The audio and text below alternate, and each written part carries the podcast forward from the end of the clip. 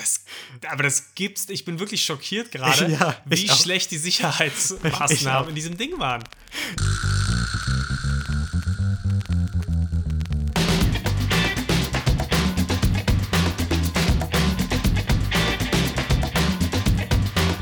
Hallo und herzlich willkommen zu Folge 5 von Verbrechen für Weicheier, unserem kleinen aber feinen True Crime Podcast ohne Mord, bei dem wir euch zweiwöchentlich mitnehmen. Die Welt der Langfinger und Taugenichtse.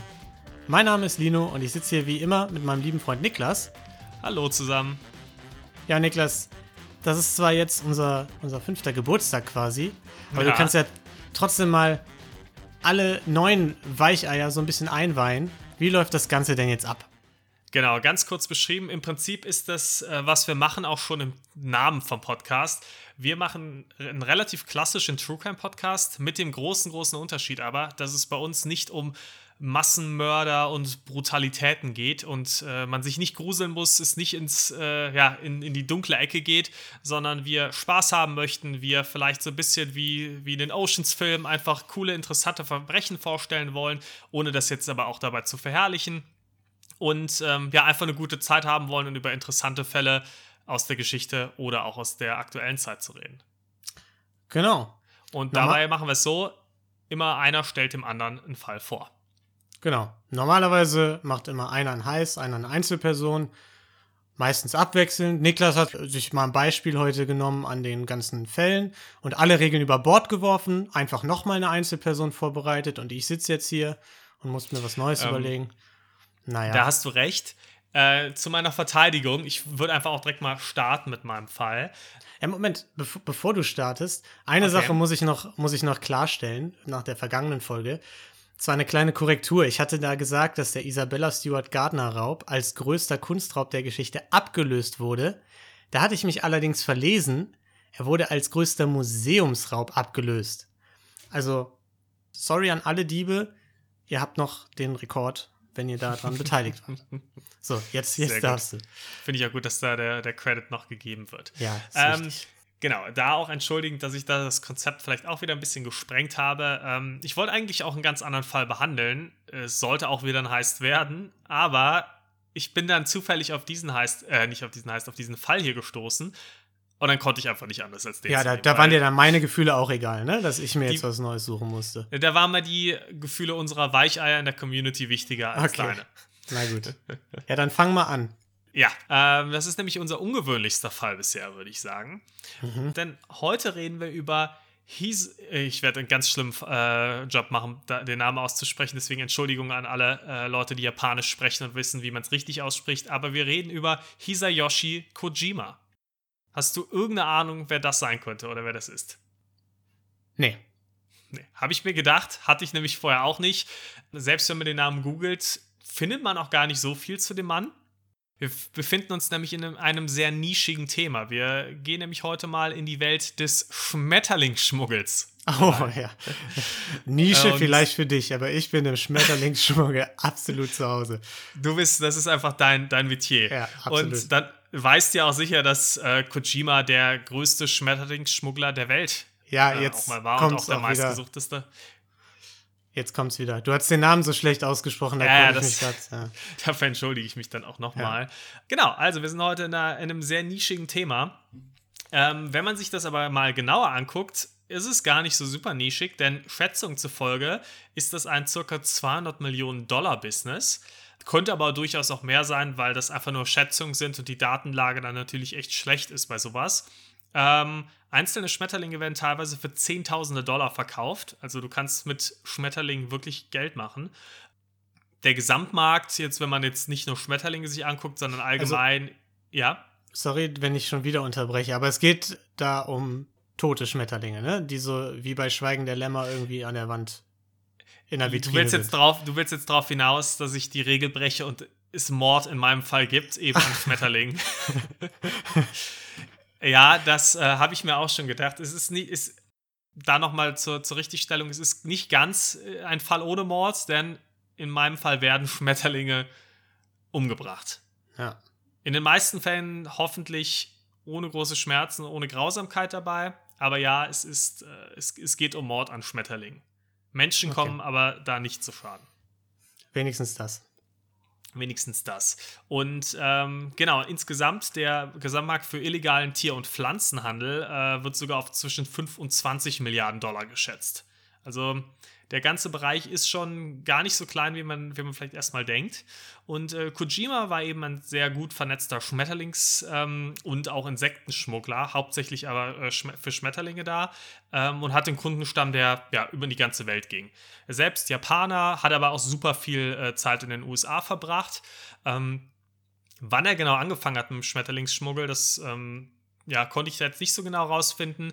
Ähm, er hat aber schon auf jeden Fall in den 90ern auch ähm, in den ganzen Nationalparks der USA Schmetterlinge in rauen Mengen äh, besorgt. Also der hatte anscheinend so viele Schmetterlinge rausgeholt wie sonst keiner. Ist da halt in irgendwelche Bereiche gegangen, die eigentlich ähm, abgesperrt sind, wo du eigentlich nicht rein darfst. Ist dann da halt hin und hat da wirklich Schmetterlinge rausgeholt wie kein zweiter. Ähm, sowohl illegale als auch die Schmetterlinge, die du auch so fangen darfst, die aber einfach in, unfassbaren Mengen.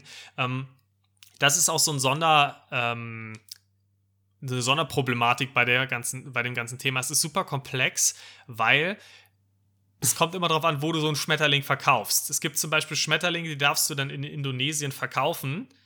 Die kommen aber aus Papua-Neuguinea und da darfst du die eigentlich nicht fangen. Wenn du die aber irgendwie nach Indonesien bringst, fragt da eventuell auf dem Markt auch keiner mehr nach, wo du den jetzt her hast, den Schmetterling, obwohl halt ganz klar ist, dass du den illegal aus Papua-Neuguinea zum Beispiel hast.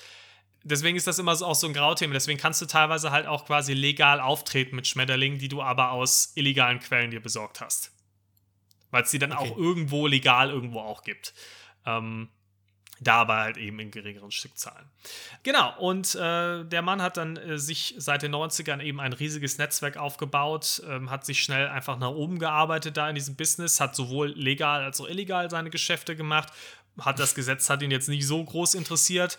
Und irgendwann, als sein Netzwerk gewachsen war, der Kundenstamm so groß war wie von, bei niemand anderem, hat er sich dann gedacht, naja gut, es ist jetzt irgendwie auch zu riskant, selbst immer in die ganzen Nationalparks zu gehen. Ich hole mir lieber die ganzen Schmetterlinge von anderen Leuten und ich mache dann den Verkauf, weil ich habe den Käuferstamm und dann kann ich mir einfach ein paar Quellen suchen ähm, und äh, mache das lieber so. Ich bin gut genug vernetzt, dass ich quasi an alles rankomme, aber dann auch das Ganze loswerde und das kann sonst so keiner. Genau, er hat dann 2003 an ähm, einem ganz tollen Event teilgenommen. Das wird dir sicher auch was sagen, Lino. Du bist da ja zu Hause in der Welt. Und zwar an der Bug Fair. ja, klar. Der großen Insektenmesse in Los Angeles. Klar, jedes ähm, Jahr reise ich nach Los Angeles. Ja, das, die ist auch nächsten Monat schon wieder, die Bug Fair. Also für alle Leute, die sich noch anmelden wollen, die findet dieses Jahr virtuell statt. Oh große Verbrechen für Weicheier-Empfehlung für die Bugfair hier. erstes Community-Treffen äh, auf der Bugfair dann, oder was? das, nach Covid würde ich sagen, äh, machen wir das. Wir kaufen aber nur legal gesourcete ja, äh, Schmetterlinge. Genau. Und äh, auf dieser Bugfair hat er Ted Nelson kennengelernt. Und Nelson war ähm, Verkäufer für Bootsbedarf. Ähm, ja, also hatte erstmal damit gar nichts zu tun, hatte aber eine größere Menge Geld geerbt und hat sich gedacht, naja, ich habe jetzt eigentlich Lust auf ein neues Hobby, aber eins, mit dem ich auch wieder Geld verdienen kann, das ich quasi als Investment nutzen kann mit dem Geld, was ich geerbt habe. Und auf dieser Messe sind die beiden dann ins Gespräch gekommen, haben sich, äh, sind sich ja, auf Anhieb ganz sympathisch gewesen, haben sich gut verstanden. Ähm, Kojima war super offen, ihm alles zu erklären. Nelson hatte sehr, sehr viele Fragen. Kojima hat jetzt auch keinen großen Hehl draus gemacht, dass er teilweise seine Schmetterlinge illegal bekommen hat. Er hat damit auch ganz gerne mal angegeben, hat ihn jetzt nicht so interessiert.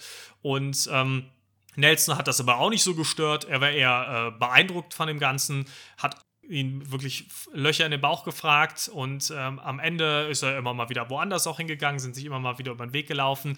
Am Ende äh, kam dann Kojima plötzlich zu ihm an und hat ihm eine Box gegeben mit ein paar Schmetterlingen schon drin und hat gesagt, hier, um deine Sammlung äh, anzufangen, damit du auch Sammler werden kannst und hat seine Kontaktdaten zugepackt und gesagt, hier, kontaktiere mich doch mal. Ähm, mhm. Naja, das, also er hat sich wohl da geschmeichelt gefühlt. Man muss auch jetzt an der Stelle dazu sagen, ähm, Kojima ist schwul. Und das wird später noch äh, ein Thema sein, hat sich auch zu Nelson hingezogen gefühlt.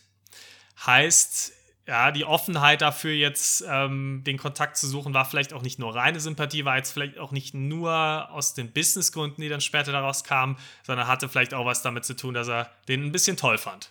Mhm.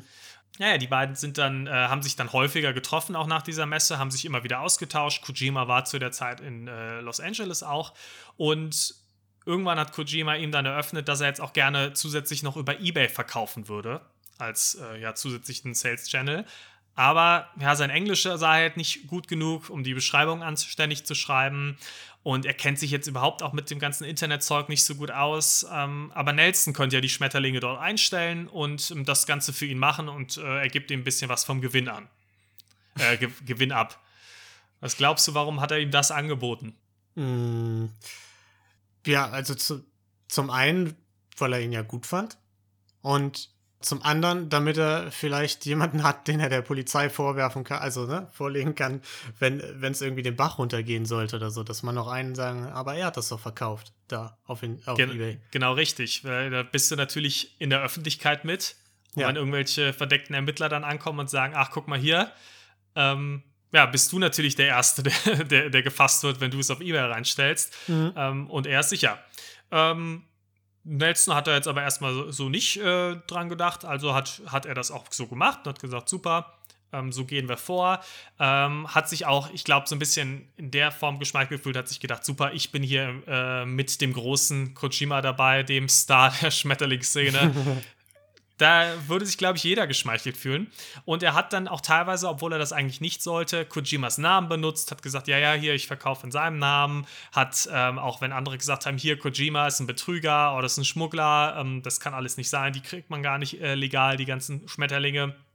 Hat er für ihn gebürgt und hat gesagt, doch, doch, ich arbeite mit dem zusammen, äh, das ist ein toller Kerl.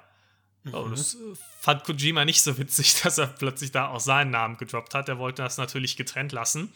Ähm, daraufhin haben diese beiden sich dann ziemlich zerstritten und sich einfach aus den Augen verloren. Ja, dann hatten die beiden erstmal lange keinen Kontakt. Beide haben unabhängig voneinander dann ihre Geschäfte gemacht. Heißt, Nelson ist auch in das Geschäft eingestiegen und ähm, haben sich dann 2006 wieder getroffen. Dreimal darfst du raten, wo? Natürlich in L.A. bei der Bugfair. Auf der Bugfair natürlich. Klar, wo Das sonst? Ist, da trifft sich die Szene. Beide sind auch, wieder, sind auch wieder ins Gespräch gekommen. Ja, die Szene ist jetzt auch nicht so groß. Ähm, haben sich auch direkt wieder gut verstanden. Ich meine, drei Jahre, wenn man so einen Streit hatte, da kann man das auch mal ganz gut vergessen, denke ich. Nelson hat sich dann auch für die ganzen Tipps nochmal bedankt und hat gesagt, ja, dadurch konnte ich mein Business gut aufbauen, danke dir, Kojima. Und er hat auch gesagt, ja, durch deinen Rat, dass ich die ganzen Schmetterlinge eben nicht zu Hause lagern soll bei mir, sondern an einem anderen Ort, bin ich auch einer Verhaftung entkommen, weil irgendwer hat mich an die äh, US Fish and Wildlife Service ähm, verraten. Okay. Ähm, das war in dem Fall Kojima selbst, was Nelson allerdings nicht wusste. Ähm, und der hat ihnen nämlich einen anonymen Tipp gegeben. Und diese US Fish and Wildlife, äh, dieser US Fish and Wildlife Service ist quasi so eine Art FBI für Tiere und Natur. Also im Prinzip, ja, also weil ein Bär, wenn, Das- wenn ein Bärjunges gestohlen wird, kann keiner, äh, kann der Bär kein, die Polizei nicht rufen, deswegen ist das quasi das FBI für, für Tiere. Das klingt so ein bisschen wie, wenn man einfach so, so den Drogenschmuggel für Kinder verharmlosen möchte. So, so, eine, so eine harmlosere Geschichte erzählen möchte, so wo die Drogen einfach durch Schmetterlinge ausgetauscht werden. Es gibt nicht das FBI, sondern die Tierpolizei. Genau, das ist der, das ist der große Plot-Twist. In Wirklichkeit ging es um Heroin. Nein, hier geht es wirklich um Schmetterlinge. Und ähm, ja, die beiden haben sich dann, wie gesagt, ausgetauscht. Ähm, Kojima lebte mittlerweile in Japan, war aber eben für die Messe nach LA gekommen und haben danach dann auch häufiger geskypt und den Kontakt wieder zueinander gesucht. Und äh, Kojima hat dann in den nächsten Monaten Nelson immer wieder bedrohte Schmetterlinge auch angeboten und gezeigt. Der Gesamtwert von diesen Schmetterlingen, die er ihm gezeigt hat, betrug über 294.000 Dollar in Schmetterlingen und auch ein paar andere Insekten. Ganz so viel Geld hatte Nelson da nicht auf der hohen Kante, hat aber für so 26.000 Dollar auch äh, Schmetterlinge gekauft. Ähm, teilweise aber ein bisschen Zeit gebraucht mit den Zahlungen und äh, ja, die haben sich immer weiter unterhalten und äh, Kojima hat auch immer angefangen, immer mehr zu flirten und äh, während eines Skype-Calls hat dann Kojima zu ihm auch mal gesagt, ähm, naja, du, du schuldest mir ja schon äh, ganz schön viel Geld, das ist schon nervig. Und darauf hat äh, Nelson dann gesagt, naja, wenn du nach LA kommst, dann äh, finde ich schon einen Weg, das Ganze wieder gut zu machen. Okay. Hat ihm also durch die Blume ein unmoralisches Angebot gemacht. Ja. Ähm, Ja, die beiden haben dann ihre Geschäfte erstmal weitergeführt. Einen Monat später, also gar nicht so lange danach, ist Kojima dann aber wirklich auch nach LA geflogen, ist aus dem Flugzeug ausgestiegen und wurde direkt verhaftet. Denn es gibt wirklich einen Plot-Twist bei der Geschichte. Ted Nelson hieß gar nicht Ted Nelson, sondern Ed Newcomer und war Undercover Agent von der US Fish and Wildlife Service Agentur. Die Story ist doch komplett ausgedacht. Die Namen, die können nicht echt sein. Ed Newcomer ist schon ein geiler Name, für, vor allem weil das auch ein neuer Agent von dieser Behörde. ich finde es ich find's einen genialen Namen. Ich habe auch erstmal wirklich, äh, als ich den Namen gesehen habe, nochmal alle Quellen überprüft und nochmal wirklich Ob das geschaut. Das, stimmt, kann, ne? das kann nicht sein. Das muss, weil es gab auch eine Autorin, die ein Buch drüber geschrieben hat. Und ich habe mir gedacht, den hat die sich bestimmt ausgedacht. Aber nein, es gibt auch ein Interview mit dem Typen, das man sich anhören kann. Und der heißt anscheinend wirklich Ed Newcomer. Genau, er war, äh, ja, damals 2003 eben hat er angefangen als Agent und äh, hat den Namen Ed New äh, Newcomer halt gedacht, hm, nehmen wir was ähnliches, Ed, gut, machen wir Ted draus und New, naja gut, zumindest mit dem L machen wir Nelson draus, damit auch, falls ihn jemand irgendwie ruft, falls einer ruft irgendwie äh, Ted und er vielleicht in dem Moment nicht schaltet, er dann aber trotzdem drauf hört, weil es so nah an Ed ist. Ja. Und ähm, ja, der hat von Anfang an war es eben der Plan, Kojima ähm, zu fassen. Und er hat ihn da einfach kennengelernt und sich irgendwie einfach eine Geschichte ausgedacht. Und das hat einfach viel, viel besser funktioniert als gedacht. Also, Ähm, er dachte auch schon, die ganze Mission wäre abgeblasen nach diesem Streit. Und dachte damit, hm, okay, wenn äh, jetzt der war schon auf anderen Missionen, hat gedacht, gut, wenn, der, wenn wir uns jetzt verstreiten und hier nichts passiert, dann macht diese Mission wohl keinen Sinn mehr, dann muss das irgendwer anders übernehmen.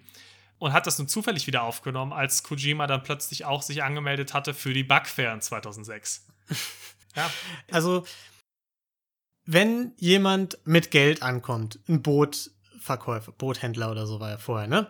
Und Ja. sagt, okay, ich habe echt ein bisschen Asche gemacht, so, ich, ich will das irgendwie in ein Hobby äh, investieren, woraus ich mein, womit ich mein Geld vermehren kann. Mhm. Und dann sein erster Gedanke ist Schmetterlinge. Dann, also das, das hatte ich mir vorhin schon gedacht. Da, da, da muss doch irgendwas, äh, irgendwo ein Haken sein. So. Gut, ich vermute mal, dass er da noch ein bisschen dazu gepackt hat, dass er sehr interessiert ist an dem Ganzen und dass, äh, dass er das alles ganz toll findet. Er hat ja auch viele Fragen gestellt. Aber ja, es ist schon erstmal. Sag mal, da kommt man doch erstmal auf Briefmarken, auf, weiß ich nicht, äh, Aktien. Aktien, ja. Ja. Aber manche Leute kommen dann eben auch auf Schmetterlinge, weil das Nicht ist, äh, die lieben die Natur, beziehungsweise Schmetterlinge zu töten. Naja, auf jeden Fall wurde Kojima dann 2007 zu 21 Monaten Gefängnis, 30.000 Dollar Strafe, 7.665 Dollar Entschädigung an den US Fish and Wildlife Service und 1.175 Dollar an Gerichtskosten verurteilt. Wobei ich mir bei den Zahlen gedacht habe, das ist an Strafe sehr wenig. Also ja, das Gefängnis, okay, aber die Geldstrafe finde ich nicht besonders hoch, wenn er, allein schon in den paar Monaten, die die beiden Kontakt hatten, ähm, der Agent Ed Newcomer und Kojima, ihm dafür 294, über, über vier- 294.000 Dollar ähm, Insekten gezeigt hat. Ja, nee, ist tatsächlich nicht sehr hoch. Also auch wieder eine Parallele zu meinem Fall gleich vielleicht. Ja, man, ich weiß natürlich nicht, was sie ihm am Ende nachweisen konnten, was er dann da wirklich hatte, weil ein guter Anwalt wird dann ja sagen, ja, ja, das waren, waren nicht die echten Schmetterlinge, der hat den nur versucht zu betrügen. Das, war, das waren ganz normale Schmetterlinge, die, die überhaupt nicht selten sind oder sowas. So würde ich es als Anwalt machen und wir wissen alle, ich bin ein ganz toller Anwalt. Ja, auf jeden Fall. Aber weißt du, was der heute macht? Also ist er jetzt immer noch äh, Schmetter, Schmetterlings... Habe ich mich auch gefragt, konnte ich leider nicht rausfinden. Okay. Ähm, meine Vermutung ist aber, dass er wahrscheinlich trotz, äh, wahrscheinlich, ich kann auch nicht mehr sprechen, wahrscheinlich auch noch in der Szene aktiv ist. ja, vielleicht hat er sich ja auch mit dem, mit dem Restgeld nach den paar billigen Strafen einfach ein schönes Leben gemacht. Auch Kann schlecht. auch sein, kann auch sein, der Mann war dann 2007 war auch schon 55. Also Mhm. jetzt auch nicht mehr extrem weit vom Rentenalter entfernt zumindest. Und war ja dann auch erstmal nochmal dann für 21 Monate im Gefängnis. Von daher kann auch das sein. Ähm, witzigerweise, es gab die Autorin, die ein Buch geschrieben hat über ihn, hat auch Kontakt mit ihm gesucht. Das war dann auch noch ähm, zu der Zeit, als er nicht im Gefängnis war. Und er hat mit ihr auch die gleiche Masche versucht wie mit ihm. Ähm, dass sie auch gesagt hat, hier, ich würde gerne über Ebay verkaufen. Hast du nicht Lust, das einzustellen, weil mein Englisch ist so schlecht und ich kenne mich so schlecht mit Computern aus? Da, Ähm, hat sie Ja, dann gut. abgelehnt. aber da haben wir ja quasi schon das Indiz, ne? Dass er eben doch weitergemacht hat. D das war aber bevor er ins Gefängnis kam. Ach, sorry, ich habe es jetzt gerade falsch verstanden. Okay. Genau, genau. Aber genau, das war die Geschichte von Kojima, dem Schmetterlingsschmuggler. Ja, sehr interessant. Also ich kann euch schon mal sagen, bei mir werden auf jeden Fall keine Schmetterlinge geschmuggelt gleich.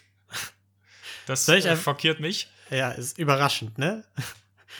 Ja, ich kann ja einfach direkt starten. Ich habe nämlich noch mal so einen richtigen Oceans 11 mäßigen Heist heute rausgesucht und zwar ja. den Ich hole mein Popcorn Hi raus. Mach das, aber nicht nicht so laut äh, knabbern, ne? Das ist gleich scheiße im Schnitt dann. Und zwar den Heist of the Century, den größten Diamantenraub der Geschichte. Diejenigen von euch. Das ist mal ein Statement. Ja. Die äh, Folge 3 gehört haben, wo Niklas uns vom Millennium Dome Heist erzählt hat, der ja auch mit Diamanten zu tun hat äh, werden sich vielleicht denken, da klingelt doch was. Ne? Folge 5, die Fälle werden schon recycelt. Mhm. Aber es ist eine andere Stadt, andere Diamanten und diesmal haben die Diebe tatsächlich ihre Beute in die Finger bekommen. Da also, hast du uns ja jetzt schon das Ergebnis vorweggenommen. Vielleicht. es, es gibt ja auch noch ein Leben nach dem Diebstahl, ne? Ich bin also, gespannt. Was ist grob passiert? In der Nacht vom 15. auf den 16. Februar 2003 hat Leonardo Notarbartolo mit einer Gruppe Ganoven eine ganze Menge Diamanten und ein bisschen Bargeld, Gold und Schmuck und was da sonst noch rumlag, im Wert von geschätzten 100 Millionen US-Dollar aus dem Diamantenviertel in Antwerpen gestohlen. Niklas, du weißt, was jetzt kommt? Inflationscheck. 18 Jahre später. Was sind 100 Millionen heute wert? Ähm, 100 Millionen heute sind 180 Millionen. 143 Millionen US-Dollar. Aber an der Stelle sei auch kurz gesagt, dass der genaue Wert aus verschiedenen Gründen nicht bekannt ist. Manche sagen etwas mehr oder viel mehr, manche sagen weniger, aber dazu kommen wir später dann auch noch. Denn jetzt begeben wir uns erstmal ins belgische Antwerpen oder genauer das Diamantenviertel, um ein bisschen Gefühl für den Ort des Geschehens zu bekommen. Sagt dir das Antwerpener Diamantenviertel was, Niklas? Ich war sogar schon in Antwerpen. Ich glaube nicht, dass ich im Diamantenviertel war. Okay, und sonst weißt du auch nichts darüber? Noch nie davon gehört, nee. Okay, ich weiß, das dass Belgien mit Diamanten viel zu tun hat, aber das ja. ist auch das Einzige. Ja, das Diamantenviertel ist nämlich ein circa 2,5 Quadratkilometer großes Gebiet, also es sind so drei, vier Blöcke oder so, durch das zum damaligen Zeitpunkt, also 2003, rund 80 Prozent der weltweiten Rohdiamanten geflossen sind. Heutzutage. Das ist eine Menge. ja, es ist eine ganze Menge. Heutzutage ist es eine etwas geringere Menge, nämlich etwa 60 Prozent, weil sich das auch ein bisschen nach Dubai und an andere Orte verschoben hat, wo vielleicht die Steuern nicht so hoch sind und so. Aber es ist immer noch der größte Diamantenknotenpunkt weltweit.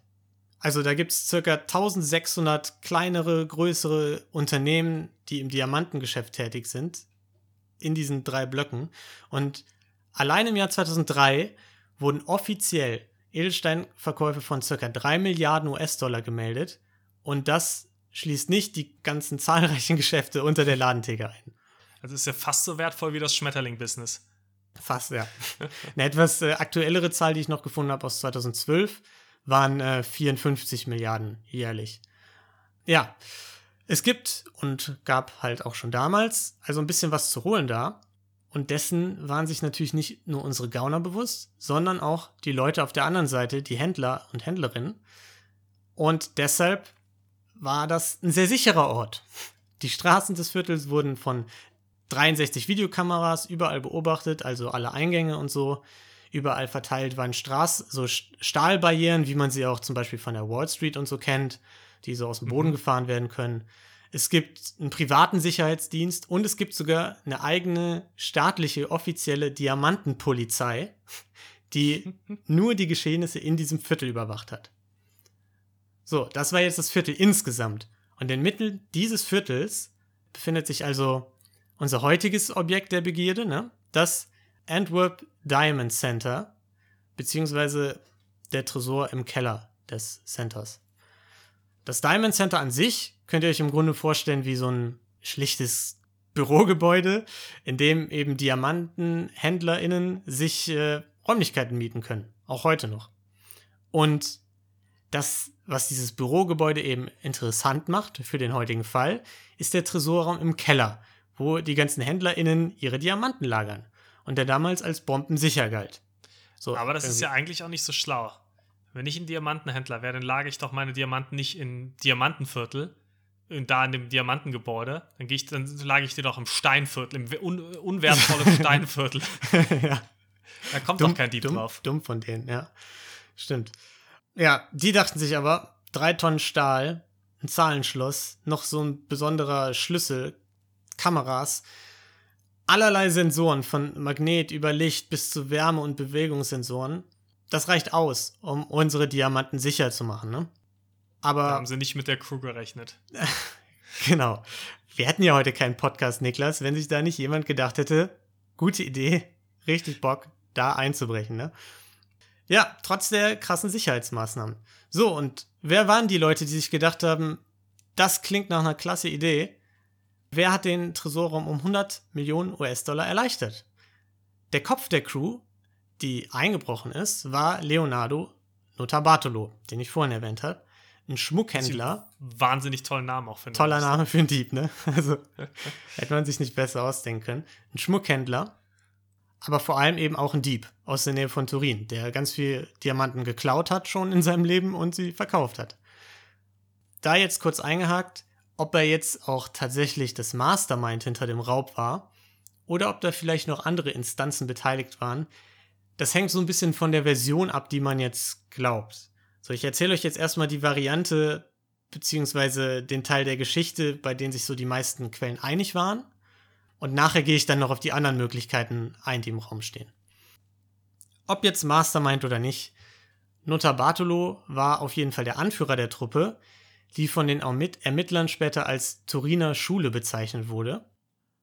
Und er hatte sich schon über zwei Jahre vor dem Einbruch eine Wohnung in Antwerpen gegönnt und vor allem auch ein Büro im Antwerp Diamond Center. Da hat er nämlich während der gesamten Planungsphase zwar kein Geschäft getätigt, konnte allerdings 24-7 einfach da rein und rausgehen und während der Betriebszeiten eben auch in den Tresorraum und sich angucken, was da so für Sicherheitsvorkehrungen sind und im Grunde alles auskundschaften und mit seinen Turiner Jungs einen Plan aushecken. So. Ich muss dir sagen, ich habe ja, auch wenn es natürlich ein Dieb ist, schon einen gewissen Respekt dafür, dass man das einfach zwei Jahre lang plant, sich da wirklich im Büroraum anmietet, nichts ansonsten da macht, außer das dann einfach auszukundschaften. Ja, also, also je nachdem, wieder, je nach äh, Variante gab es dann auch so die Erzählung von ihm selbst, dass er währenddessen halt immer hier und da mal was geklaut und wieder verkauft hat und so, ne? Mhm. Finde also, find ich gut, dass seine Geschichte noch Verbrechen hinzufügt. ja. Weiß ich nicht, wie sein Anwalt die Aussage fand, aber finde ich, find ich witzig. Ja, da war es schon zu spät. So, wer waren denn seine Turiner Jungs? Warum waren die dabei? Und da kommt jetzt so ein bisschen das Oceans-Gefühl ins Spiel, finde ich. Von einigen sind nämlich die Namen bekannt, von anderen nicht. Unser Vorteil ist aber, dass Notabartolo denen schöne Spitznamen gegeben oh, hat. Ne? Das liebe ich, wenn Crews ja. Spitznamen haben. genau. so, sonst ist es ja auch keine Crew. So, es gab zum einen The Monster.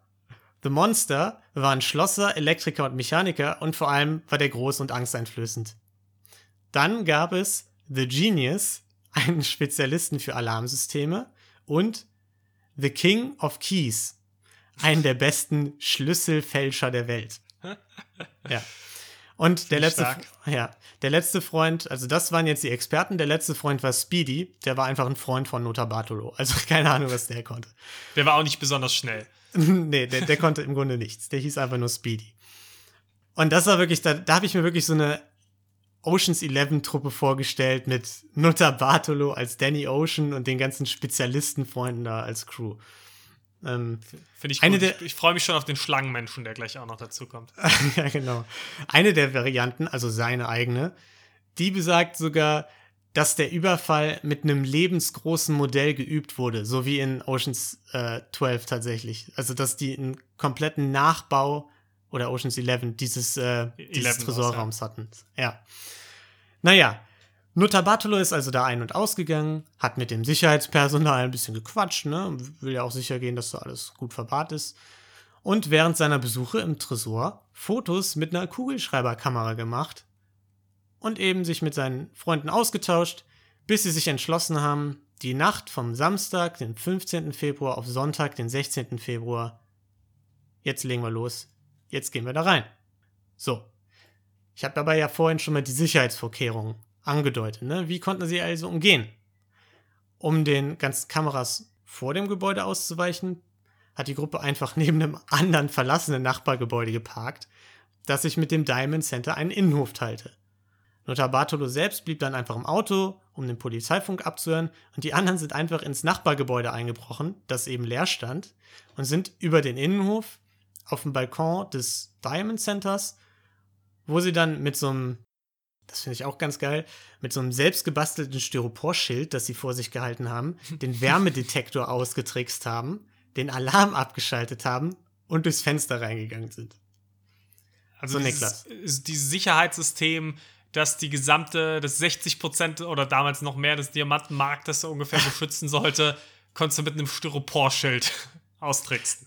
Nein, äh, also man muss dazu sagen, falls das nicht klar geworden ist, nicht alle Diamanten des Klar. Diamantenviertels waren da, ne? Ich wollte es nur nochmal klarstellen. Sondern eben nur der Händler, die in diesem Bürogebäude arbeiteten. Aber da gab es ja noch das äh, private Sicherheitspersonal für das Gebäude. Wie glaubst du, haben die sich um die gekümmert?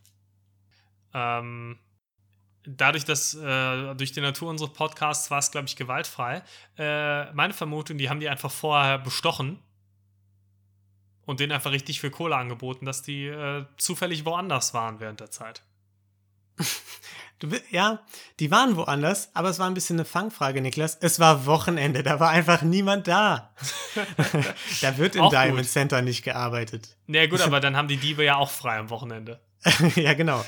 Deswegen konnten die einfach ganz gemütlich bis zum Tresorraum spazieren, ohne halt von irgendwem aufgehalten zu werden. Die Kameras haben sie zwar gefilmt, aber es war niemand da, um das zu sehen. Und da wartete natürlich dann eine fette Stahltür auf die, ne? Mhm. Und wie vorhin bereits erwähnt, war die eben mit einem Zahlenschloss ausgestattet, wo vier Zahlen von 0 bis 99 eingegeben werden mussten. Weißt du, wie viele Kombinationsmöglichkeiten das sind? Einige. Ja, es sind einige, nämlich ungefähr 100 Millionen ist schwierig, das spontan so zu testen. Und Notarbartolo hatte ich aber. Ich hatte erst die halbe Rechnung durch. Ja. Notarbartolo hatte bei einem seiner vorherigen Besuche eben eine winzige Kamera neben einer Deckenlampe über dem Schloss platziert, die durch das Gegenlicht der Lampe nicht gesehen werden konnte wo ich auch dachte, das muss ja auch jemandem aufgefallen sein, aber offensichtlich, dadurch, dass der so oft da war, haben die Security-Leute sich einfach nichts dabei gedacht, wenn der da war. Und der ja, konnte der einfach hat sich wahrscheinlich angeschaut und die, also auf den Bändern hättest du es wahrscheinlich sogar sehen können, dass der da was anbringt, aber die guckt sich ja keiner nochmal an. ja, eben. Warum auch? Ja, genau. Und die Ermittler waren sich dann im Nachhinein unsicher, ob die Diebe dadurch die Zahlenkombination ablesen konnten oder ob sie, das ist eine zweite Vermutung, einfach gesehen haben, dass die Sicherheitsleute aus Faulheit die Kombination einfach nie verstellt haben, weil man ja ohnehin noch den Schlüssel zum Öffnen brauchte. Was auf jeden Fall klar ist, ist, sie hatten den Code und dank der Videoaufnahmen hatte der King of Keys auch eine Ahnung, wie sie das Problem mit dem Key lösen konnten.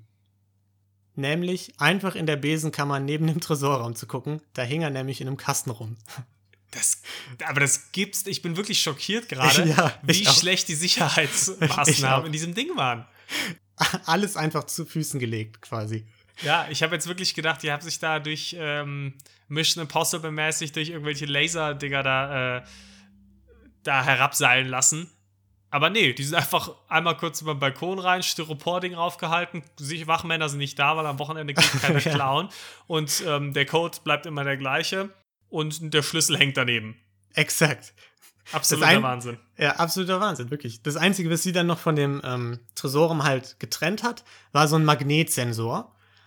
Das könnt ihr euch im Grunde vorstellen, ist ein bisschen schwierig zu erklären, aber zwei längliche Metallblöcke, die sich eben fast berühren, der eine außen an der Wand, der eine außen an der Tür. Und wenn die Tür aufgeht, dann wird der Kontakt zwischen beiden getrennt und ein Alarm geht los. Ne, wenn die aufgemacht wird, ohne dass sie aufgemacht werden soll. Mhm. Auf die beiden Blöcke haben sie einfach eine Aluminiumplatte geklebt und dann konnten die die Blöcke so zur Seite drehen, also den Block an der Wand quasi. Und die sind aber trotzdem zusammengeblieben, also das Magnetfeld wurde nicht unterbrochen. Ja, und das war quasi dann der Trick fürs, für, um da reinzukommen.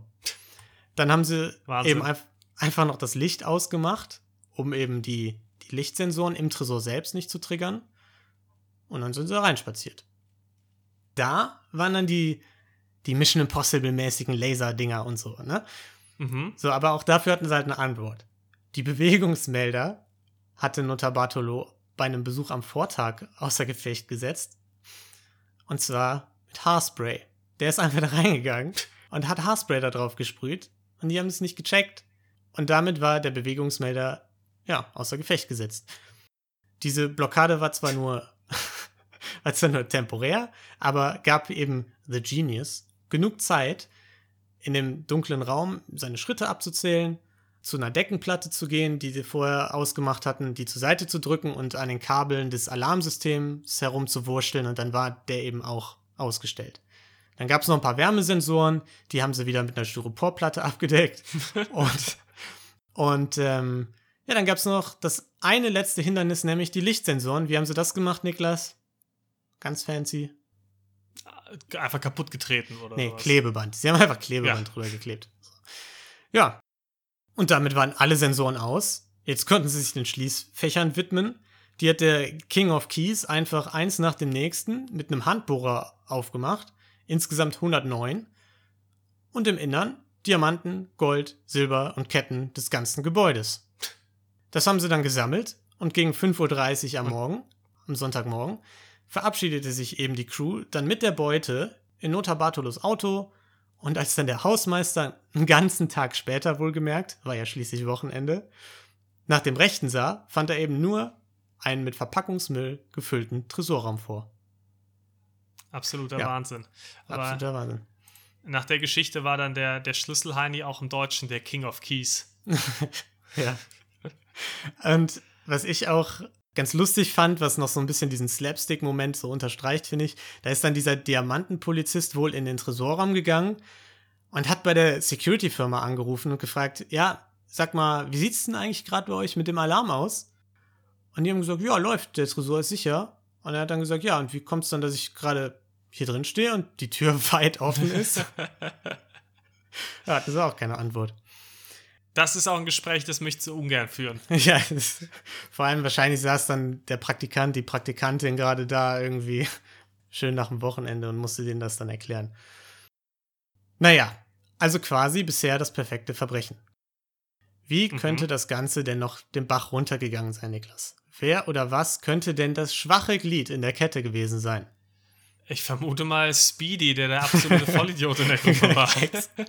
Da hast du vielleicht schon mal den Nagel auf den Kopf getroffen. Unmittelbar nach der Tat ist erstmal nichts schief gegangen. Da haben die sich erstmal in, in dem nahegelegenen Apartment getroffen, ne? die Beute aufgeteilt und den Weitertransport nach Italien vorbereitet. Was sie außerdem gemacht haben, ist den gesamten Müll zu sammeln, quasi die ganzen Beweise, die so in den letzten Wochen der Planung angefallen sind. Und während die anderen sich um den Transport der Diamanten kümmerten, hat Nota Bartolo gesagt, das mit dem Müll machen mein guter Freund Speedy und ich. Der eigentliche Plan war, den ganzen Kram in Frankreich zu verbrennen. Letztendlich landete der Müll, allerdings 40 Kilometer von Antwerpen entfernt, in einem Gebüsch einfach. An der Autobahn. Weil Speedy zu faul war. Ja, wie das, also zu faul nicht. Laut Nota Bartolo selbst, also wenn man seinen Aussagen Glauben schenken möchte, hat Speedy die Nerven verloren und hatte Schiss mit dem ganzen, mit den ganzen Beweisen im Auto rumzufahren und ihn so lange genervt, bis Nota Bartolo gesagt hat, okay, wir verbrennen das jetzt hier. Und während er nach einem Platz zum Verbrennen gesucht hat, hat Speedy einfach den ganzen Kram ins Gestrüpp entleert. ja, und dann lag da halt der ganze Kram rum. Nota Bartolo hat gesagt, ja, wir haben jetzt keine Zeit, im Dunkeln alles zusammenzusuchen. Und die haben gedacht, okay, hier findet's eh keiner. Lassen wir's hier. Eigentlich ja auch gar nicht so falsch, weil wie oft geht da jemand lang? An irgendeinem Waldstück an der Autobahn. Und untersucht den Müll. Genau. Ob das vielleicht mit einem äh, gerade getätigten Diamantenraub zusammenhängt. Ex- Exakt. Die große Krux war aber für unsere Gauner, dass da ein netter Rentner das Gebiet gepachtet hatte, der da immer mit seinen beiden Frettchen Mickey und Minnie äh, langgelaufen ist. Das ist ja der mit zwei Frettchen. ja. Und der war natürlich ganz schockiert, welche Dreistigkeiten sich die ungehobelten Teenager, die da immer ihren Müll hinterlassen, diesmal erlaubt hatten. Weil jetzt war es besonders viel. Der hat aber beim genaueren Hinsinn erkannt, okay, das waren vielleicht doch keine Teenager, weil da eben Verpackungen vom Diamond Center drunter waren. Und im Gegensatz zu seinen sonstigen Beschwerden reagierte die Polizei eben auch diesmal, als er dann das Wort Diamond Center genannt hat, kam heruntergefahren und fand im Müll natürlich, weil das ja die ganzen Beweise waren, die entsorgt werden sollten, wirklich ein Paradies an Spuren. Aber das ist ja maximales Pech. Also das ist ja, Ja, wirklich, es du, du hast den, den Heist, der perfekt funktioniert. Du kriegst Ja. alles daraus. Die haben krasse Sicherheit, aber irgendwie auch dann wieder nicht so krass und du kannst Ja. sie super umgehen. Selbst Speedy kriegt es irgendwie hin. Und dann schmeißt du die Beweise weg, aber eigentlich auch in einer Art und Weise, wo man denken würde, ja, das sollte keiner finden. Und dann geht da genau der eine Nachbar mit seinen Frettchen lang, der, immer sich die Polizei ruft, wenn. Müll da rumliegt. Ja, das ist wirklich maximales Pech. Naja, da lag dann eben ganz viel Kram rum. Genius zum Beispiel wurde direkt entlarvt, weil seine Visitenkarte darunter war. Äh, Notar Bartolos Name stand auf Schnipseln, die die dann so zusammenpuzzeln konnten, die eine Rechnung ergaben. Dann fanden sie noch ein angebissenes Sandwich und in seiner Antwerpener Wohnung dann eben auch den dazugehörigen Kassenbon. Über die Videokameras des Supermarkts konnten sie dann den Käufer ausmachen. Das war dann The Monster. Also hatten sie schon Genius, Nota Bartolo und The Monster im Grunde paar Stunden, nachdem sie da den Müll untersucht haben, ins äh, Visier gefasst. So, Nota Bartolo wusste von all dem natürlich nichts und machte in Italien währenddessen eine dicke Party mit seiner Familie. Und die Polizei war ihm halt schon längst auf der Spur. Die italienische Polizei durchsuchte sogar seine Wohnung in Turin, wo zwar nicht er war, aber dafür schon ein paar seiner gestohlenen Diamanten. Großer Fehler immer, die bei sich zu Hause zu lagern. Ja, ja. Allzu lange hat es aber dann auch nicht gedauert, Überraschung, bis sie ihn gefasst hatten, denn er kam quasi zu ihnen. Sein Gedanke war nämlich, dass es sehr auffällig sei, sich nach dem Raub nie wieder in dem Diamond Center blicken zu lassen, weil er ist ja schließlich ein Händler dort. Und Eigentlich ja auch ein schlauer Gedanke. Exakt, er wusste ja nichts davon, dass er schon mitten im Fadenkreuz der Ermittlungen war. Und er checkte also ein paar Tage nach dem Raub ganz normal dort ein. Ein Wachmann erkannte ihn halt, wusste, dass er der Hauptverdächtige war. Und während Nota Bartolo da ganz entspannt mit dem Direktor schwatzte, war ein gesprächiger Typ, kam eben einfach die Polizei und nahm ihn fest. Und damit war er gefasst. Und sie wussten ja auch, äh, ne, wo äh, The Monster war, wo Genius war, wo Speedy ist. So, und konnten die dann alle relativ schnell nacheinander einsacken. Was meinst du, haben die für Strafen kassiert für den, für den Diamantenraub? Ich konnte mir vorstellen, dass äh, Nutter Bartolo eine relativ geringe Strafe bekommen hat, weil so wie der klingt, hat er ja auch sehr viel davon erzählt, von der Tat. Ähm, mit anderen Worten, der war vielleicht auch recht offen dafür, da, da, sich da eine Strafminderung abzuholen. Ich würde mal behaupten, die anderen haben fünf Jahre bekommen, er hat drei bekommen. Boah, das finde ich, ich finde schon deine Schätzung äh, super gering, ehrlich gesagt. Du hast recht, der Rest der Crew bekam fünf Jahre Haft und 5000 Euro Geldstrafe. Mhm. Du, man muss im Hinterkopf behalten, die Diamanten und so wurden größtenteils nicht gefunden. Ne? The King of Keys hat gar keine Strafe bekommen, weil er nie gefasst wurde. Und da hast du ein bisschen Unrecht tatsächlich. Notar Bartolo hat nämlich gar keinen Namen verraten. Der hat denen nichts gesagt. Der hat über alle seine äh, Crewmitglieder nur mit diesen Spitznamen geredet und nie die richtigen Namen gesagt. Also man weiß bis heute noch nicht mit Sicherheit, welcher Spitzname für welches Mitglied war. Er hat dann Ah, als, äh, Er hat dann von der Tat erzählt, aber hat nicht gesagt, wer hat denn was gemacht. Genau, er hat seine Freunde nicht ans Messer geliefert. Er hat zehn Jahre Haft bekommen und 10.000 Euro Geldstrafe als vermeintlicher Organisator des Ganzen. Und die saß er dann mit einer kleinen Unterbrechung, zwischendurch freigekommen, bis äh, 2017 ab. Ja, also ich finde persönlich, dass für diese gigantische Summe und so dafür, dass zahlreiche Existenzen der Händlerinnen da zerstört wurden und so, dass es eigentlich recht wenig war.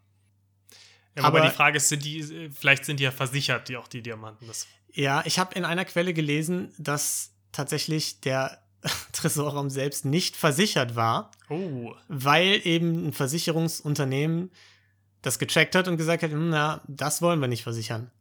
Tatsächlich. das wäre für mich als derjenige, der den Tresor dafür zur Verfügung stellt, vielleicht auch der Moment, wo ich sagen würde, naja, Kann da man- müsste man mal ausbessern. Eine Schippe drauflegen, ne? Ja. Naja, in Belgien gibt es auf jeden Fall eine hohe Obergrenze auf Haftstrafen für Diebstahl und das waren eben diese zehn Jahre. Ja, Und ein Großteil ist immer noch nicht aufgetaucht. Es ist also nicht unwahrscheinlich, dass die Crew sich mittlerweile ein nettes Leben macht mit dem ganzen Geld. Erzählungen zufolge hat zum Beispiel Nota Bartolo im Gefängnis wie ein König gelebt und hat irgendwie für mehrere tausend Euro im Monat telefoniert mit seiner Familie und so. Ganz Aber- interessant. Aber dann kannst du ja theoretisch auch nochmal für belangt werden, wenn du dann nochmal die Diamanten wieder verkaufst. Wenn du dann nochmal erwischt wirst im Nachhinein. Falls sie das nicht direkt schon erledigt hatten. Ja, wahrscheinlich, wahrscheinlich schon. Aber bisher wurde er zumindest noch nicht erwischt, falls er das tut im Hintergrund. Naja, aber es ist auch, wie gesagt, noch nicht so ganz klar, was eben die Hintergründe des Ganzen sind, ne? Die erste Variante habe ich euch jetzt gerade erzählt, nämlich dass Nota Bartolo das Mastermind hinter dem Ganzen war. Die zweite Theorie ist, dass die ganzen Diamanten vielleicht nicht bei Nota Bartolo selbst und der Crew gelandet sind, sondern bei der italienischen Mafia. Denn Nota Bartolos Cousin wurde vor ein paar Jahren festgenommen, weil er von der Polizei als neuer Kopf der sizilianischen Mafia vermutet wurde. Oh, Also, da sind vielleicht die Connections auch nicht allzu unwahrscheinlich. ist auf jeden Fall nicht ganz unplausibel. Ja, er selbst streitet das natürlich komplett ab. Und von ihm kommt eben die dritte Variante, die er in einem Interview, das könnt ihr euch durchlesen, von äh, mit Wired, dem Magazin, hat er, hat er die eben ähm, erzählt. Und zwar, dass ein Diamantenhändler ihn angeworben hätte, diesen Überfall zu begehen. Und dass das Verbrechen Teil eines Versicherungsbetrugs sei. Also genau das, was du im Grunde eben schon so ein bisschen angedeutet hattest, ne? Mhm. Demnach soll der Händler derjenige we- gewesen sein, der die ganze Crew zusammengestellt hat. Notar Bartolo habe die anderen dann alle erst bei so einem Treffen in dieser vorher erwähnten Replika da des Tresorraums kennengelernt, die auch nur in dieser Erzählung vorkommt tatsächlich. Und laut Notar Bartolo sollen sie gar nicht 100 Millionen, sondern eben nur 20 Millionen geklaut haben. Das sei ihnen dann aufgefallen, als sie die Beute im Nachgang des Heists aufteilen wollten. Sie sind dann in ihrer Wohnung die Verpackungen durchgegangen und viele Tüten und so waren einfach leer. Die Theorie von ihm ist also, dass dieser Händler die angeworben hat und es eingeweihte Händlerinnen und Händler gegeben hat, die ihre Diamanten eben vorher aus dem Tresor genommen haben und nun die Mm. Versicherung einheimsen und die Diamanten dann gleichzeitig dann trotzdem noch behalten. Ne? Ja, das ist eben die Variante mit dem im Hinterkopf, dass eben der Tresorraum nicht versichert war. Da habe ich aber auch nicht mehr zu gefunden. Und noch ein paar anderen Sachen finde ich das aber ein bisschen fraglich, weil ich dann auch nicht so ganz verstehe, was Nota Bartolos Rolle in dem Ganzen gewesen sein soll, wenn der andere Typ das ja schon organisiert hat. Also, keine Ahnung, vielleicht eben so ein der, bisschen. der Verkauf. Er war ja jemand Verkäufer. Ja, aber nach der Geschichte hat er ihn halt angesprochen, hat gesagt, ja, kann man da einbrechen? Nota Bartolo hat gesagt, auf gar keinen Fall. Und dann hat der Händler die Crew zusammengestellt, ein Replika gebaut und hat Nota Bartolo eben vorgebetet, wie man da einbrechen kann. Ja, gut, und dass das er das Ganze machen soll. Wirkt sich halt strafmindernd auch aus, wenn du so erzählst. Ne? Ja, wahrscheinlich. wahrscheinlich war es einfach das. Naja, wie dem auch sei, ganz viele Diamanten sind noch da draußen. Kramt vielleicht mal an den Autobahnen äh, Raststätten eures Vertrauens rum. Vielleicht liegt da ja was rum. In Belgien, in Frankreich. Könnt ihr einfach mal gucken, den ganzen Weg runter nach Turin. Ja, und das war, äh, war mein. Ich hatte äh, vor meinen Century. Augen einen richtigen Oceans 11 Film, als du das erzählt hast. Von daher freut sehr mich. schöner Fall. Sehr schön. Ja, ich, ich auch, als ich das gelesen habe. Dann gegen Ende hin wurde es dann ein bisschen dumm, so mit dem Sandwich und, und den ganzen Geschichten. So, da Dann wurde es eher ein Mr. Bean-Film. Genau, dann, dann wurde es so ein bisschen Aber es ging Slapstick, los als. Oceans-Movie. Ja, genau. Ja, Sehr schön. zwei neue Fälle, die euch zeigen sollten, begeht keine Verbrechen, es lohnt sich meistens nicht. Und mit den beiden Fällen wollen wir uns euch dann äh, für heute fürs Zuhören danken und euch verabschieden. Genau. Bis in zwei Wochen. Dankeschön auch nochmal für das liebe Feedback, das uns erreicht hat. Das hat uns auch sehr gefreut. Ähm, folgt uns auch gerne auf Twitter und Instagram Genau. und Gut, lasst uns auch gerne Kommentare da. Gut, dass du das nochmal sagst. Muss auch nochmal gesagt werden, ja, das, Ja, das das gehört dazu. Hätte ich jetzt tatsächlich auch echt vergessen. Nein, aber ich wollte mich wirklich auch nochmal für das Feedback bedanken. Das hat uns wirklich sehr gefreut und motiviert uns natürlich auch. Das stimmt. Ja, und damit verabschieden wir euch für heute und hoffen, dass ihr auch in zwei Wochen wieder zuhört, wenn wir in die Welt der Langfinger und Taugenichtse abtauchen. Bis dahin, bleibt gesund und habt eine schöne Zeit. Tschüss. Macht's gut. Tschüss.